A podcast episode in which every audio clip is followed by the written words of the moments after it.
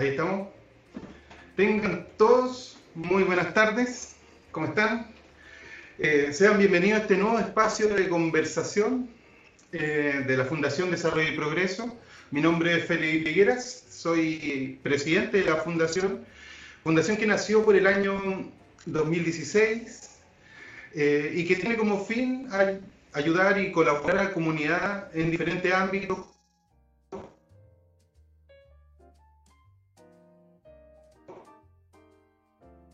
eh, cultural que hemos hecho por proyecto eh, en toda la región de Tarapacá. En este nuevo espacio tiene como objetivo, como su nombre lo dice, abrir un diálogo o varios diálogos con temas que sean de relevancia para la comunidad. Eh, y en los tiempos que estamos viviendo, en, esta, en este tiempo de pandemia, en realidad. Eh, como ustedes pueden ver, no me encuentro solo, estoy acompañado por dos grandes amigos y profesionales. Quisiese partir saludando a un joven profesor, conocidísimo iquiqueño, profesor de matemáticas, que actualmente se encuentra haciendo un posgrado en, eh, en España, don Reinaldo Sumarán Martínez. ¿Cómo está Reinaldo? Hola, eh, muy buenas noches acá en España, muy, bueno, muy buenas tardes ahí en Chile. Eh, bueno, agradecido por, por, este espacio que estamos creando con la Fundación y espero que podamos llegar a varios oídos, porque la verdad las cosas que queremos hablar sobre temas bastante atingentes y bueno, el día de hoy vamos a hablar claramente de un tema que, que está sobre la, sobre, sobre la mesa, que, claro, que es las clases online. Así que ahí vamos a estar discutiendo. Espero que esto, insisto, que pueda llegar a, los oídos que necesitamos que llegue. Y, muchas gracias por estar toda la gente conectada. Desconozco cuánta gente conectada ahora, así que muchas gracias a todos. Bueno, y también nos acompaña un talentosísimo profesional antropólogo social de la Universidad de Tarapacá, que también se encuentra haciendo un programa en España. Eh, nuestro amigo don Rafael Cantillana Barañados. ¿Cómo está Rafael? Vale, ahora sí, el primer error. No había abierto el micrófono. Ah, eh, hola Felipe y hola Reinaldo, Los, te, te, saludo hasta allá, hasta, hasta Granada. Eh, y Bien, bien, súper contento por este espacio que se ha abierto y con un tema también central que nos convoca y que muchos vivimos desde muy cerca, ¿no? Como padres, algunos como profesores y otros viviéndolos desde casa también, viendo cómo muchos familiares están un poco inmersos y complicados con lo que se ha transformado este acceso de lleno en la, era más digital y que es lo que vamos a estar discutiendo también. Bueno,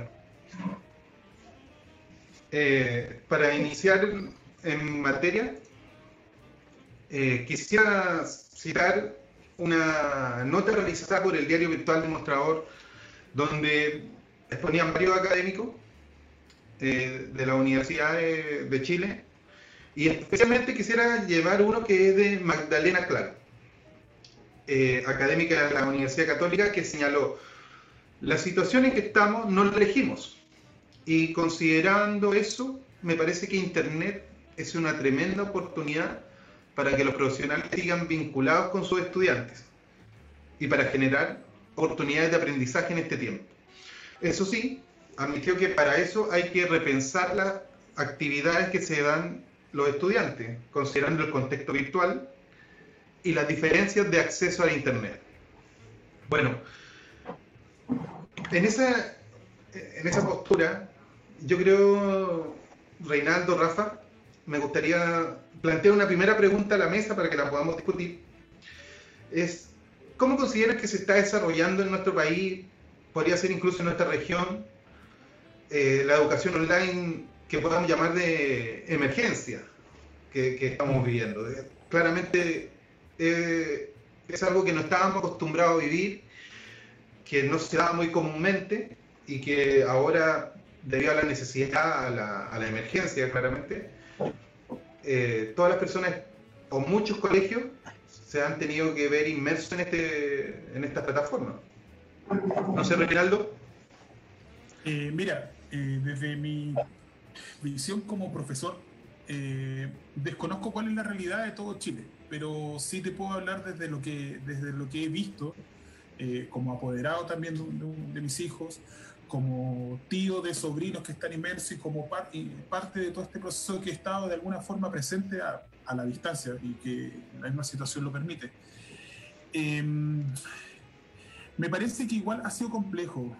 Eh, me parece que muchos esfuerzos se han, eh, se han aplicado mucho esfuerzo hacia el estudiante, hacia que el estudiante se pueda conectar, porque, bueno, mucha gente también critica de que eh, cómo es posible que no se puedan conectar a una plataforma para ver una clase teniendo vagando por Facebook, por Instagram. Bueno, eh, entendamos que los contratos telefónicos muchas veces no tienen plan de datos para poder navegar. O sea, asistir a una clase online es equivalente a ver eh, sin conexión, o sea, con, con, tu plan móvil habitual una película en Netflix. Entonces, el consumo de datos es muy alto. Por otro lado, eh, he sentido y he visualizado que muchas de las clases online que se están haciendo se han transformado de alguna forma solamente en videollamadas grupales en la cual hay mucha gente conectada y todos hablando. Eh, es cierto, estamos en una situación de emergencia. Eh, eh, era impensado llegar a una situación como esta el año pasado. Pero recordemos que todavía nos queda año, que si es que todo termina funcionando como, como dentro de las amenazas de la, del estallido social 2.0 que se viene en el segundo semestre, deberíamos estar preparados ya para lo que se viene ahora. O sea, algunos especialistas señalan de que en septiembre los estudiantes deberían estar ingresando a clase. Eh, por lo tanto, en septiembre debería estar empezando el estallido social. Entonces, los, niños finalmente no van a entrar a clases. Pensemos que los niños en Chile, especialmente en Chile, tienen la sensación de que no entran a clases desde octubre del año pasado. Harto tiempo. Porque pensemos de que en octubre empezó el estallido social eh, perdieron todos esos últimos meses, luego entran en marzo, tienen a lo más 10 días de clase y, comienzan, y se van de nuevo a las casas. Entonces, eh, los niños sienten que no están, haciendo, no están yendo a clases hace mucho tiempo. O sea, muchas también de las clases se han transformado en conversaciones. Entonces, yo creo que, eh, bueno, para no robar más ideas también, darle el paso a, a Rafael y señalar de que si bien es cierto, es una situación de emergencia, pero yo creo que esto se, se va a instalar en Chile y ya. O sea, muchos homeschool después quizá van a tener que desaparecer y transformarse en, colegios virtuales y situaciones por el estilo. Oye, Rafa. Creo que, yo creo que es mucho más complejo, igual porque asumimos un poco de, de, la generación de los millennials, ¿verdad? Y casi probablemente 15 años de acceso de lleno a lo que son eh, los elementos tecnológicos, a los celulares, a las aplicaciones, a las redes sociales, ¿verdad? Y el boom que ha tenido. Pero sin embargo, yo creo que el uso de Internet y de las aplicaciones, estas aplicaciones también siempre estuvo relacionado con cuestiones más eh, de ocio, de esparcimiento. Por tanto, la relación de, de abrir un computador, por ejemplo, de ingresar al celular y de tener una clase por el celular, o sea, eh, nos plantea de lleno un cambio mm. eh, sobre efectivamente qué es lo que vamos a entender en adelante por la educación presencial y la educación a distancia. ¿Vale? Y tiene que ver también cómo asumimos que, no sé, eh, una videollamada por, por, por, WhatsApp, por ejemplo, tiene que ver con una cuestión más lúdica o de esparcimiento que utilizar Skype para hacer una videollamada o una videoconferencia, ¿verdad? Que tiene que ver con cuestiones quizá un poco más formales o no. Por tanto, el cambio de, paradigma, no solo desde la posición de, la institución, por ejemplo, eh, del Ministerio de Educación o de todo lo demás, sino estoy hablando desde nosotros mismos, de los sujetos, eh, es, mucho más complejo aún.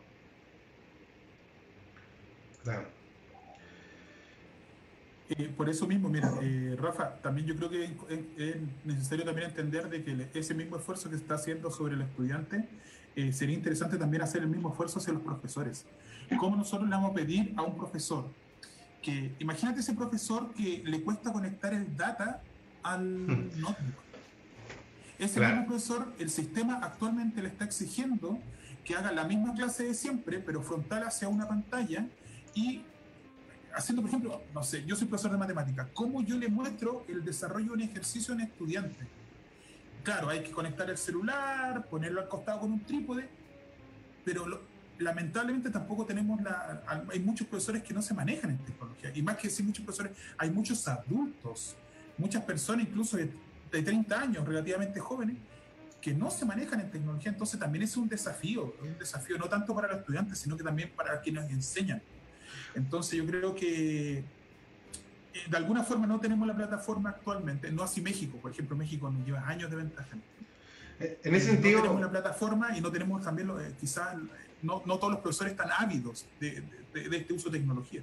Reinaldo, en ese sentido, bueno, yo también quisiera dar la opinión de que efectivamente no había como una preparación, pues, o sea, podemos decir que Chile está preparado para esta contingencia, o, nadie en realidad. Pero en, dentro, de esta, dentro de estas cosas, ¿tú crees que en el futuro se tenga que dar una educación virtual 100%, por así decirlo, en los colegios, o que los municipios o los mismos colegios privados se tengan que ver reinventados en, esta, en este tipo de plataformas? Eh, yo creo que esta instancia, eh, así como de sorpresa nos llegó, eh, va a ser muy difícil sacarla porque piensa que igual a muchas personas les resulta cómodo. Pensemos también de que el gasto de hacer una clase presencial a una clase online, la clase online es mucho más barato. Por ejemplo, eh, hace un tiempo atrás, hace un rato atrás estaba hablando con Omar, que es un especialista en clases online mexicano, y Omar me señalaba de que, por ejemplo, en México eh, se estima que eh, de un porcentaje de dinero, del 100% que se estima gastar en un estudiante, finalmente para la clase online solo se gasta el 10% para ese estudiante. Entonces, finalmente igual es económicamente mucho más atractivo. Ahora, el desafío que nosotros tenemos es volverlo a hacer curricularmente y educacionalmente atractivo.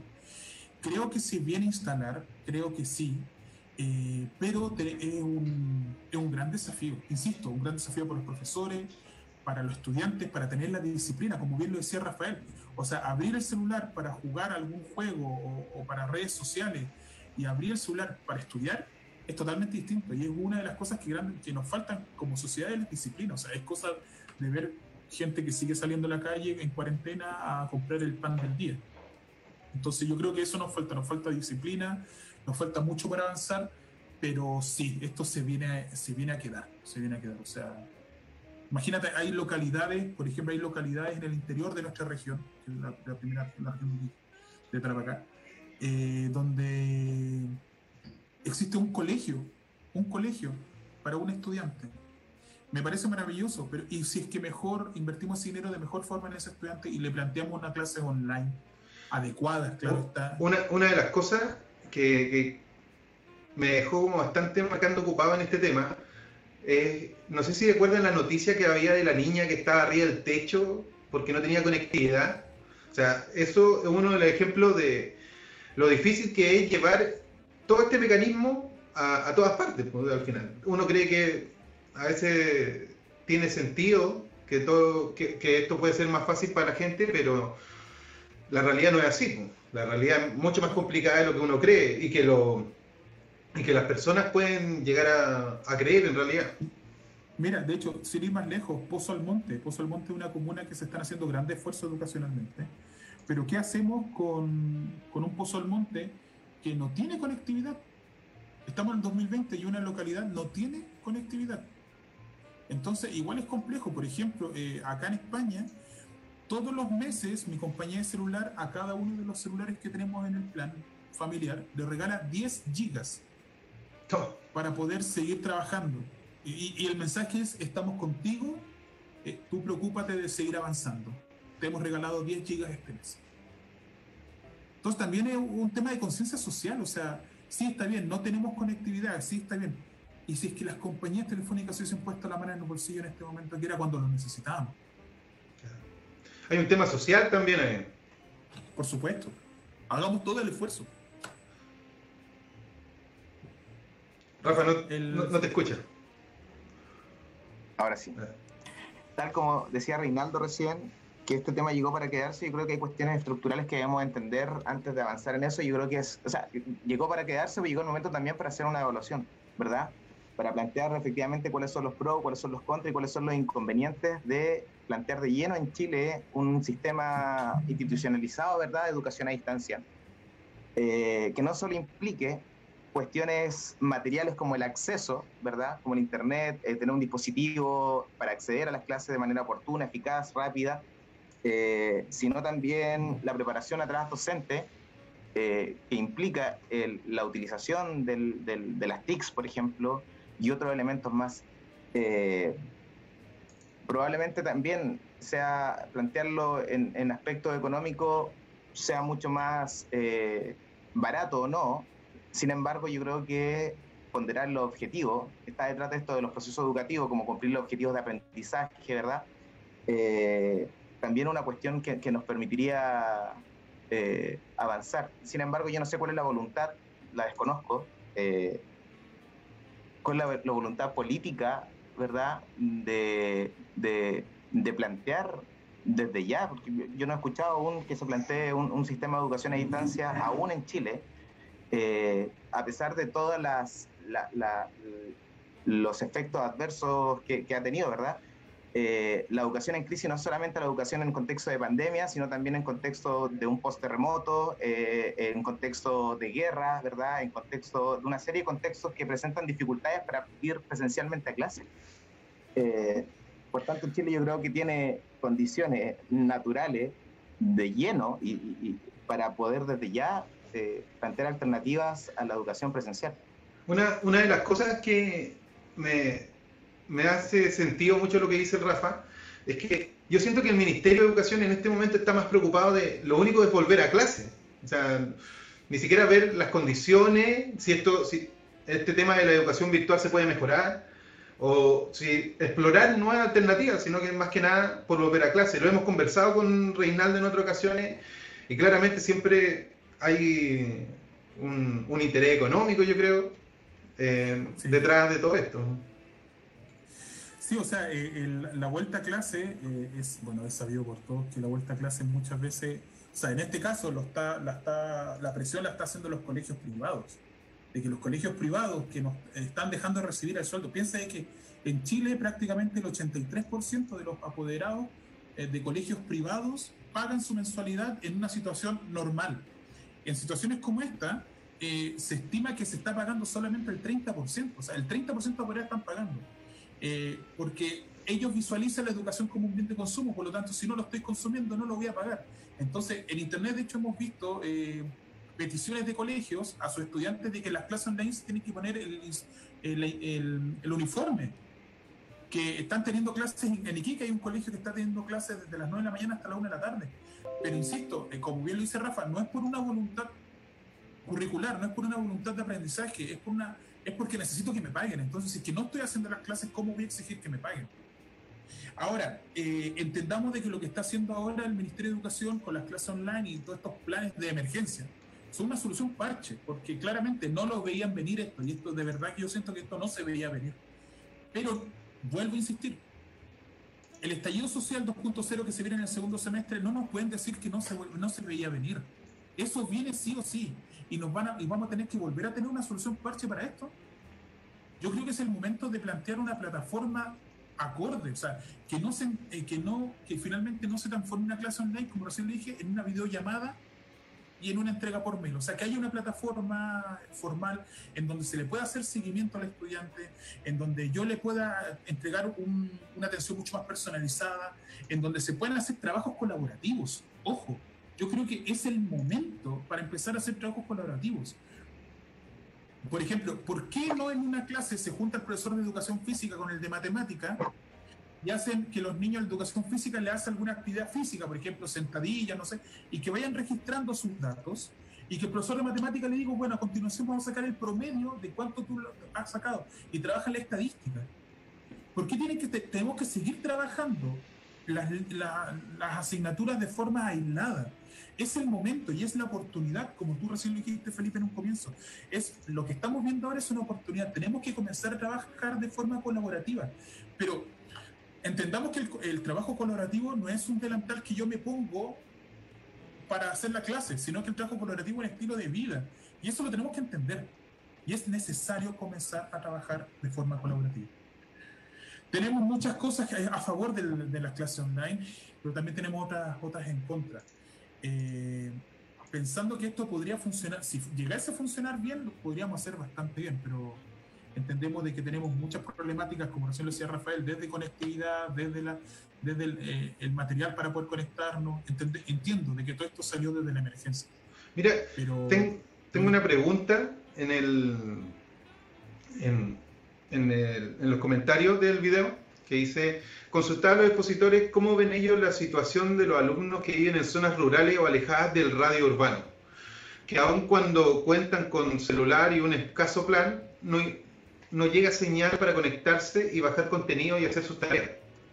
Bueno, lo abordamos eh, un poco, Reinaldo lo abordó, pero claramente la conectividad es el gran problema.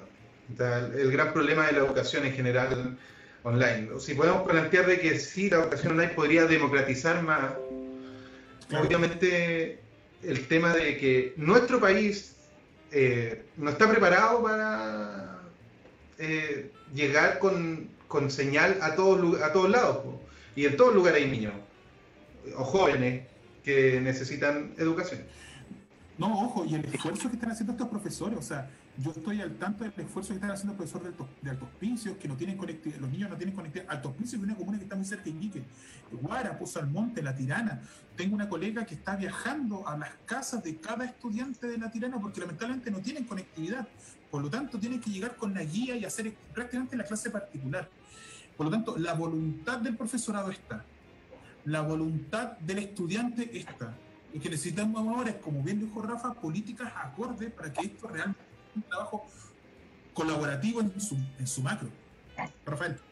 Sí, eh, bueno, quería contar una experiencia que hace unos algunos días atrás estuvimos eh, realizando algunas jornadas en una toma en el hospicio eh, donde efectivamente nos dimos cuenta de estas cosas, ¿verdad? Por asumir que era una comuna muy cercana al radio urbano, a la capital regional, eh, se asumía inmediatamente que todos tenían acceso directo a Internet, que tenían dispositivos, ¿verdad? Pero claro, habían tres problemas eh, directos. Probablemente sí habían dispositivos para acceder desde plataformas de celulares, desde notebook o computadores de escritorio. sin embargo, habían dos problemas que iban de la mano. Conexión a electricidad y conexión a Internet. O sea, claro, probablemente había conexión a Internet, pero no había electricidad para cargar los dispositivos, o había Internet, pero claro, no habían dispositivos porque no habían batería. Eh, entonces, asumir inmediatamente que el proceso de emergencia ha sido efectivo, no lo es. Eh, asumir que efectivamente se están cumpliendo eh, los elementos solamente por señalar de que algunos, algunos establecimientos, alguna institución, incluso instituciones universitarias, ¿verdad?, están haciendo clases online, eh, se están cumpliendo los objetivos que se habían planteado de enseñanza, también yo creo que es un error. Eh, yo creo que el tema de ahora en adelante es efectivamente establecer eh, y hacer una evaluación general y afrontarlo esto desde la voluntad política, si es que se, y la única forma estructural de hacerlo es planteando políticas públicas sobre un sistema institucionalizado de educación a distancia. Eh, que no solo por la pandemia, sino, como decía recién, sino también por la propia naturaleza de Chile.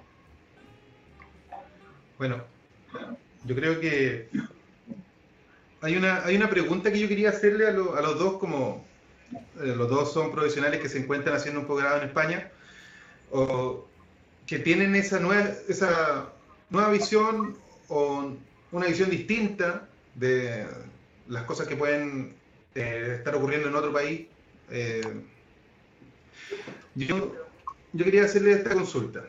Eh, lo que hace es que en España existe lo que se llama la Universidad Nacional de Educación a Distancia, que es algo que acá, si bien es cierto, existen universidades que están generando carreras online o cada vez centros de formación técnica están yendo en ese camino, no es algo que se, se institucionalice o que forme parte de, como, de un programa de gobierno, como si lo he, eh, creo entender en esa universidad que, que es del Estado o es, es pública. Cosa que aquí no, no ocurre. ¿Ustedes creen que debería haber un, un, eh, una institución de ese tipo acá en Chile? que el Estado vaya avanzando hacia un camino de, de ir hacia lo virtual, al online, incluso en las carreras profesionales. Eh, ¿Alcanzamos a responder eso ahora? ¿O... Hacemos el break. Sí, yo creo que podríamos irnos a un pequeño break ¿ah? para café y, y volvemos inmediatamente. Sí, no se vayan, sigamos.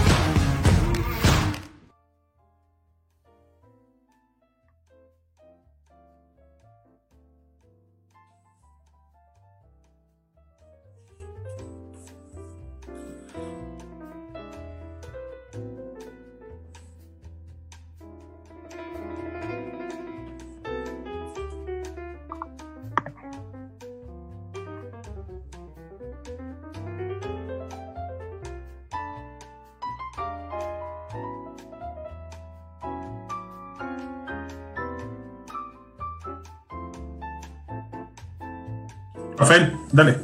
Vale, sí. Bueno, la, UNED, en su momento, que es la Universidad Nacional de Educación a, Distancia, ¿verdad? Eh, en su momento fue, bueno, yo recuerdo que, eh, tuvo un auge en, instancias donde otras universidades estaban ofreciendo planes a distancia de educación, ¿verdad? Y todos molestaban con, esto de que bromeaban con que los títulos eran como apla ¿verdad? Eh, que eran títulos de mentira, que era una educación, ¿verdad? Que, era más por pagar que por cumplir eh, y aprender. Sin embargo, la UNED eh, es un, una universidad que es totalmente a distancia, ¿vale? No hay nada de forma presencial. y que yo en su momento creía que surgió en, en, plena, en, pleno boom de, de las comunicaciones a fines de los 90, incluso comienzo de los 2000, pero no fue así la UNED existe desde el año 70 en adelante, incluso cuando la educación a distancia no era por, por internet, sino era por correo postal. Eh, los planes de educación se mandaban por correo, se enviaban por correo eh, postal y el objetivo era un objetivo de integración, ¿vale? Acercar a la universidad a aquellas comunas y a aquellos sectores de España eh, que eran de zonas más rurales, ¿verdad? Y ese era el objetivo principal creo que después en los 90 o a comienzo de del año 2000 eh, expande la oferta eh, a Latinoamérica y llega hoy día a tener, a ser una de las universidades más grandes del mundo por cuanto a su matrícula, que son eh, sobre los 260 mil estudiantes dentro de la península ibérica, ¿verdad? Y también a nivel internacional como en Sudamérica. 260 mil estudiantes.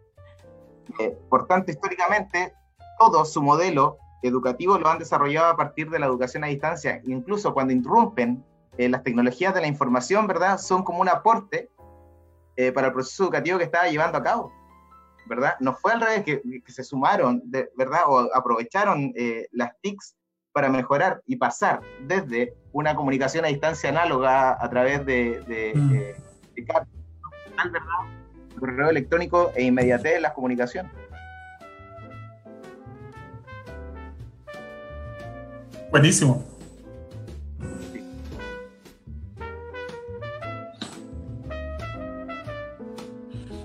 Eh, mira, mira, yo igual cuando llegué a España lo mismo. Eh, eh, miraba un poco con rareza este, este modelo de educación muy a distancia y cuando llego acá me di cuenta que era que la mayoría estaba estudiando, había cursado algo, de hecho mis mi, profesores, la mayoría de los doctores, algo, algún diplomado o algún máster corto habían cursado. Y la verdad las cosas que, como recién lo señalaba, o sea, es mucho más barato tener, es mucho de menor costo tener una clase online que, presencial, imagínate, no, no, no, tienes local, no tienes el espacio físico, eh, las profesoras hacen clases desde su propia plataforma, desde su propio, desde, su escritorio, entonces es bastante atractivo. Y, ojo, ojo, que a su vez también esta universidad estatal eh, ha tenido la capacidad de llegar a especialidades súper pero específicas y, que son eh, que no los dictan otras universidades. Entonces, igual es interesante como ellos han sabido eh, reinventar tiempo, eh, dando el, el, paso al tiempo, porque de repente así se te ocurre, no sé, un máster en educación matemática tecnológica, súper específico, y está ahí, está ahí, y tú lo tomas, y bien, y como lo tomas, y es online, eh, lo, lo, vas tomando cuando estimes conveniente también, entonces tienes tu propio ritmo, bastante interesante.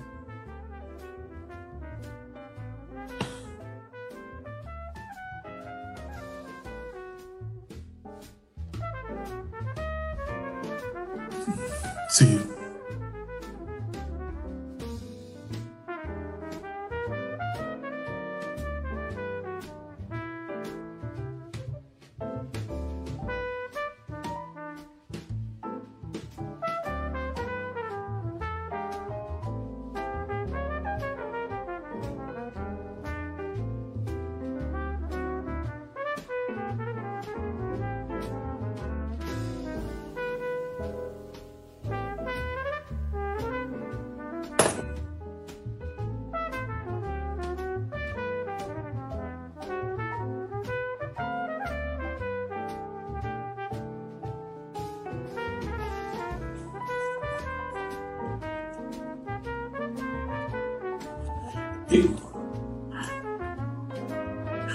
De hecho, De hecho, piensa que España geográficamente es mucho más, eh, mucho menos centralizado a diferencia de Chile. O sea, Chile por su forma geográfica, una, una institución eh, de prestigio en la cual nos dicte clases online de una universidad como esta, sería maravilloso porque esa universidad podría llegar a muchos lugares donde no hay universidades. Por ejemplo, ¿qué ocurre con el estudiante de rural que tiene que viajar todos los días desde su localidad, por ejemplo, Guara, o Salmonte Pica, que tiene que viajar todos los días a, a Iquique, a las clases. Esta situación online claramente eh, le daría un gran abanico a todas estas personas y yo creo que una gran solución. Pero entendamos de que Chile no se hace cargo ni siquiera de sus ancianos y se hacer cargo de esto. Sea, sería maravilloso, sería maravilloso, sería maravilloso. Y yo creo que es necesario ahora. Pero dentro de todas las luchas sociales que estamos teniendo ahora, no sé si está, está entre las primeras tres.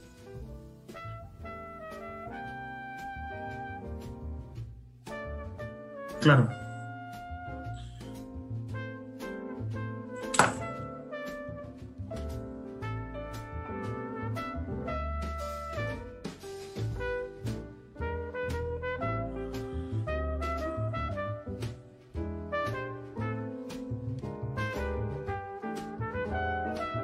Sí, sí.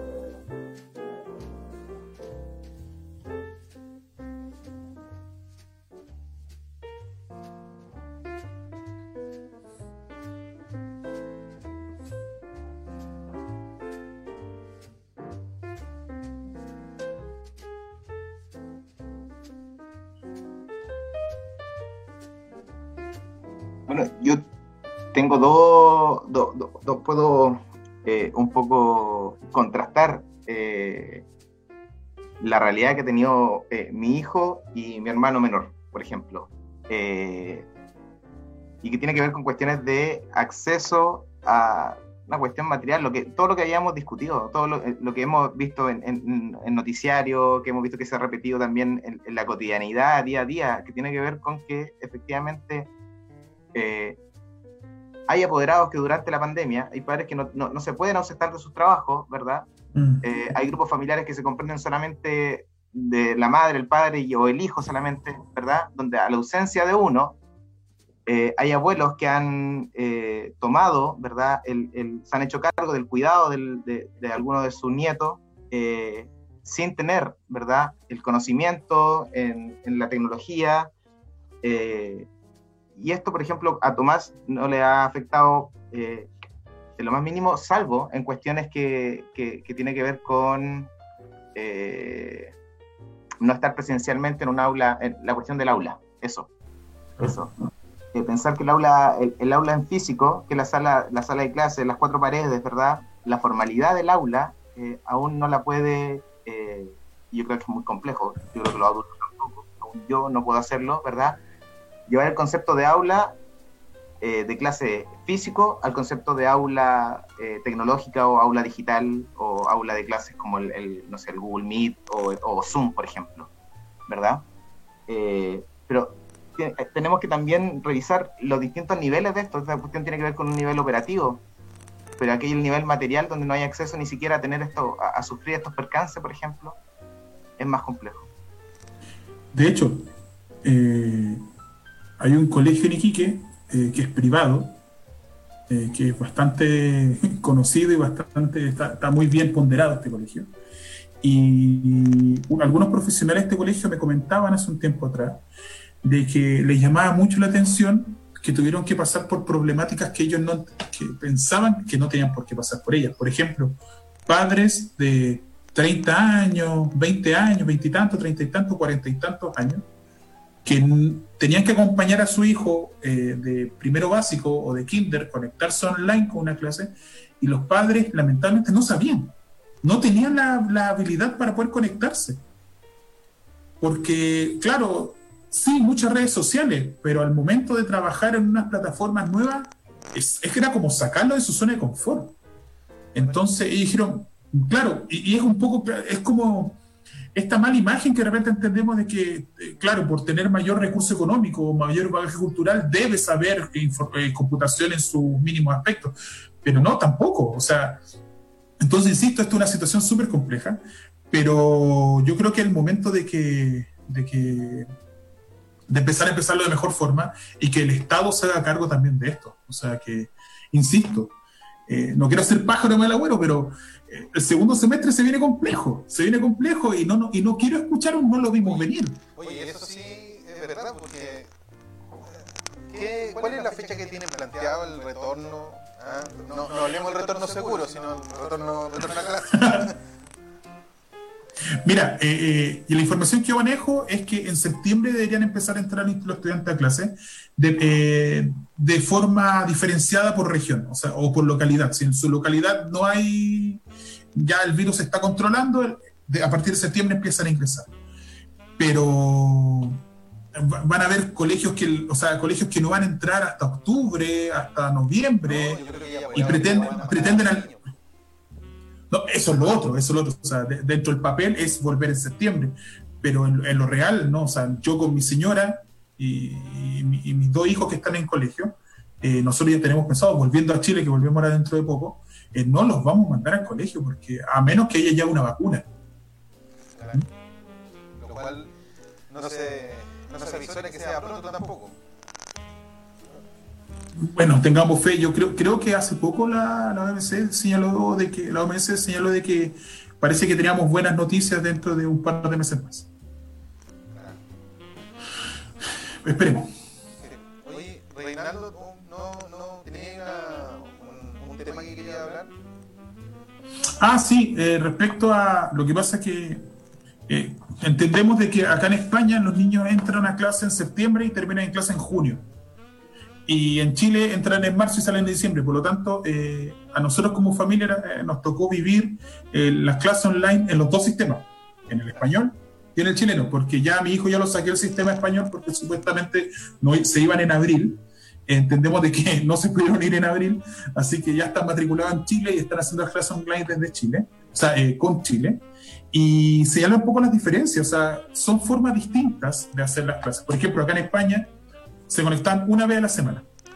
Se conectaba el profesor jefe con todos los profesores que le hacían clase a ese curso y con todo el curso. Iban, eh, iban pasando lista por tópicos. Miren, en matemática tienen que hacer esto, esto, esto, otro. En lenguaje tienen que hacer esto, esto. Y iba hablando el profesor y el profesor jefe eh, también eh, moderando un poco, señalando, calmándolo. Y las clases duraban prácticamente dos horas. Gustavo, por ejemplo, tenía todos los lunes y Carolina tenía todos los viernes. Y lo que sí, mucha tarea, porque acá en España, o sea, de repente en Chile yo he escuchado que hay quejas respecto a la cantidad de tareas que se entregan. Acá es brutal, es bestial, porque la cantidad de horas en clases presenciales es muy poca. Gustavo y Carolina entraban a las 9 de la mañana y salían a las 2 de la tarde, y eso era todo. Por lo tanto, como hay menos horas en el colegio, mucho más tarea en casa. A diferencia que, bueno, ahora, las clases online en Chile, que entiendo que en ambos los profesores están haciendo todo su esfuerzo posible, eh, tienen conexiones todos los días, de, durante un tiempo, cada día media hora, y ahora están teniendo dos clases al día.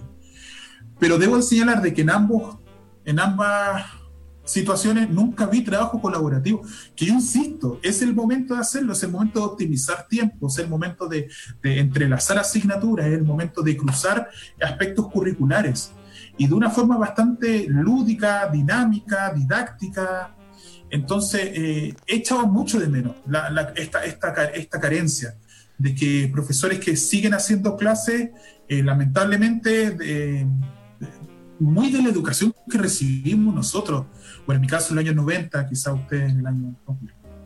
Oye, oye Reinaldo, y con respecto a eso que hablaste de trabajo colaborativo, bueno, no lo podemos dejar para otro programa en todo caso, pero... Sí, sí.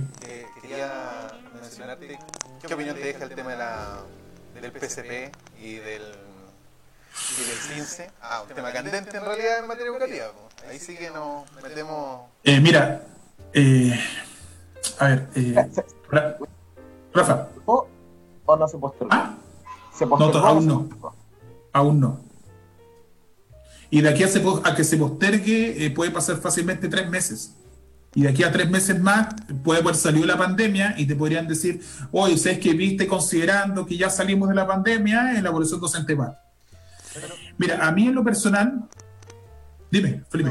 hay un tema que me gustaría tratar, porque en realidad, para los que ya llevamos haciendo, como fundación hemos llevado haciendo varias veces capacitaciones de PSP. Eh, bueno, eh, eh, para que la gente lo escuche, PSP es una instancia que tiene el gobierno para eh, poder apoyar a todos los docentes que fueron mal evaluados en la evaluación docente. Eh, ojo, no son profesores que sean malos, o sea, que lamentablemente muchas veces se entiende eso. Simplemente son profesores que al momento de hacer un portafolio, al momento de hacer, eh, no, no, no fueron capaces de redactar y de escribir sus ideas de forma clara. Muchos de ellos caen por problemas de redacción, porque eh, usualmente no, no, hacen esto, entonces eh, son instancias en las cuales se busca potenciar y poder darles otra oportunidad con, desde un apoyo hacia estos docentes. Sigue Felipe. Bueno, lo que decía que me está diciendo que me escucho con eco, pero no, sé cómo quitarlo en este momento el, eco del, de la plataforma, pero vamos a tener que soportarlo un poquito. Eh, una de las cosas que quería señalar es que como fundación llevamos haciendo harto tiempo estas capacitaciones, las que acaba de explicar Reinaldo. Pero resulta, en nuestra experiencia, resulta que en general quienes ejecutan estas capacitaciones ya siempre las terminan impartiendo un poco tarde, un poco desfasado, eh, a veces en conjunto con la entrega del portafolio, ¿cierto? Y en verdad no quiero, no quiero que lleguemos a, tan, a, hablar tanto de ese tema, pero, pero sí me interesa dejarlo planteado como para una futura para un, futuro programa. En ese sentido, ¿tú crees que sería sería bueno que los, los entes ejecutores, que en este caso, en algunos casos son los municipios, los DAEM, las corporaciones, tengan ya avanzado esto, el tema de las capacitaciones?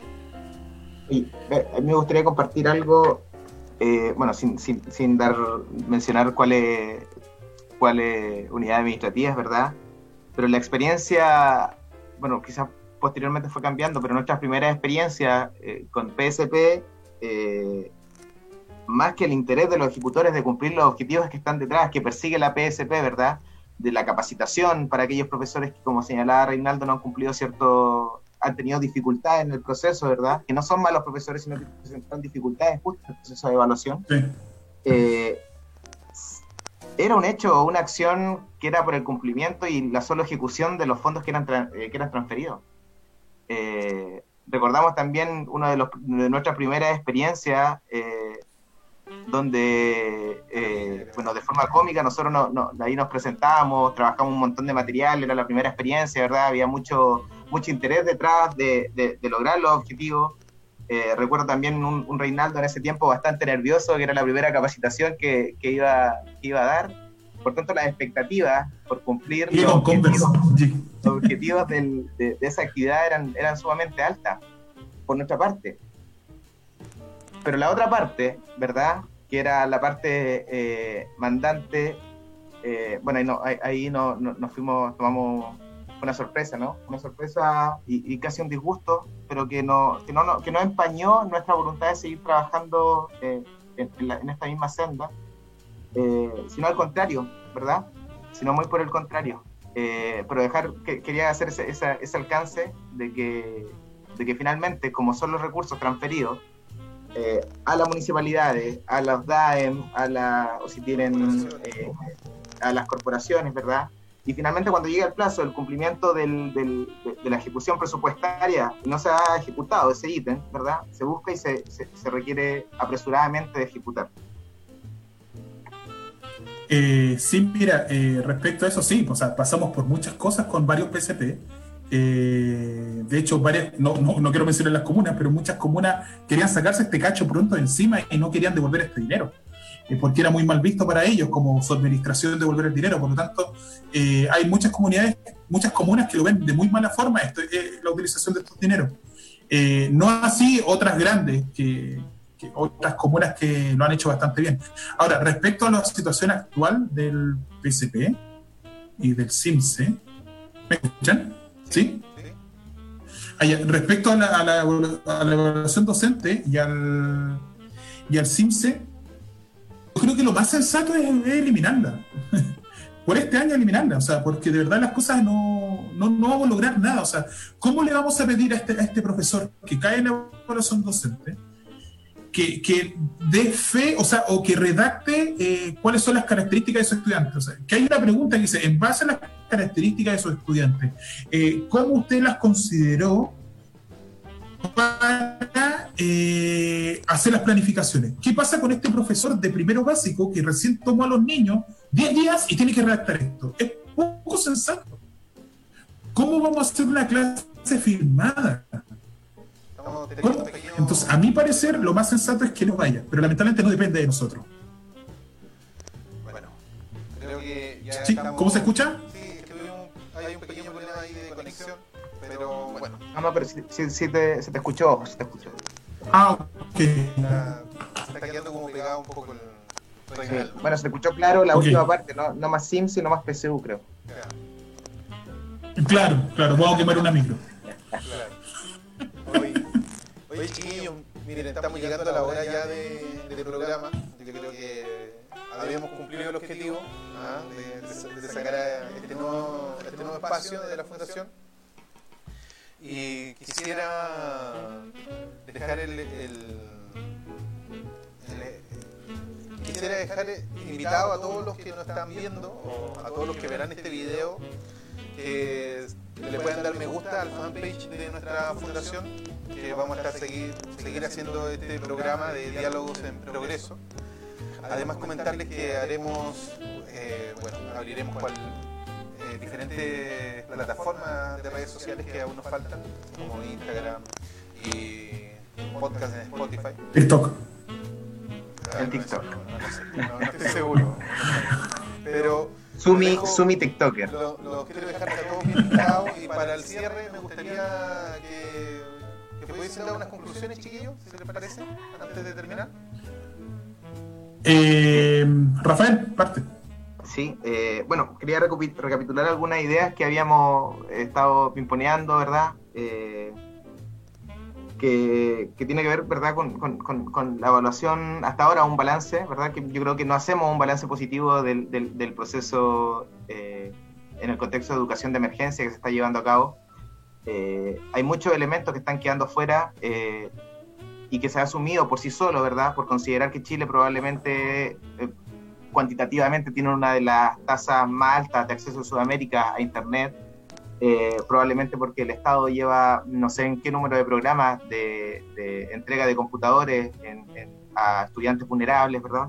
Se asume inmediatamente que las condiciones materiales de los estudiantes de Chile es son oportunas para eh, llevar a cabo un proceso de educación online cuando no lo es.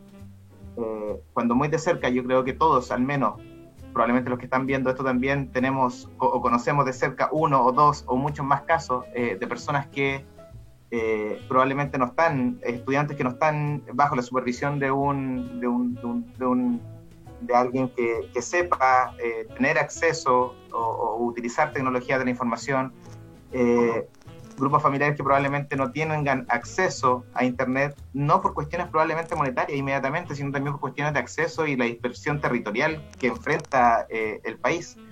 Eh, hablar de un balance positivo sería no, no, no, no, es acorde con la realidad que hemos estado observando y hemos estado colegiando. Eh, y en segundo paso, ¿verdad? la oportunidad para avanzar en esto sin duda tiene que ver con una cuestión estructural y una generación de políticas públicas organizaciones como la nuestra hay en todo Chile probablemente. Organizaciones como la nuestra, eh, discutiendo este tipo de cosas, eh, queriendo aportar a los procesos educativos de Chile, probablemente hay muchas en Chile y las conocemos también nosotros. Eh, que nosotros, ¿verdad?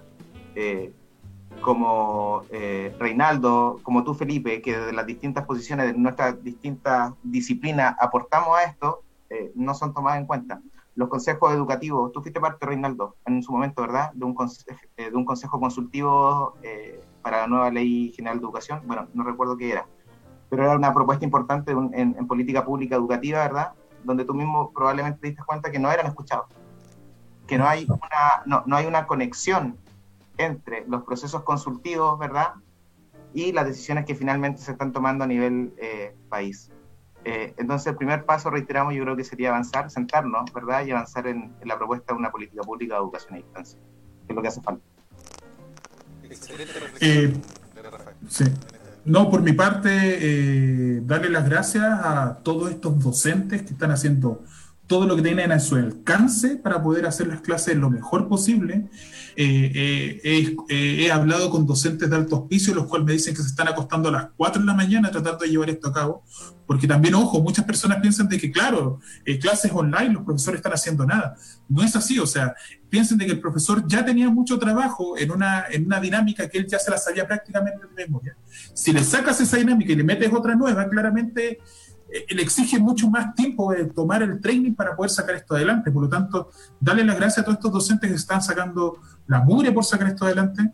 Eh, aquellos docentes, por ejemplo, de Puso Monte que están, están llevando a las casas de los estudiantes las guías y prácticamente clases eh, uno a uno con los estudiantes. Yo sé de que, la, insisto, yo sé que la voluntad de parte del estudiante está, la voluntad por parte de los profesores está. Y como bien lo dice Rafa, necesitamos la, parte, eh, la voluntad de parte de los, de los mandatarios.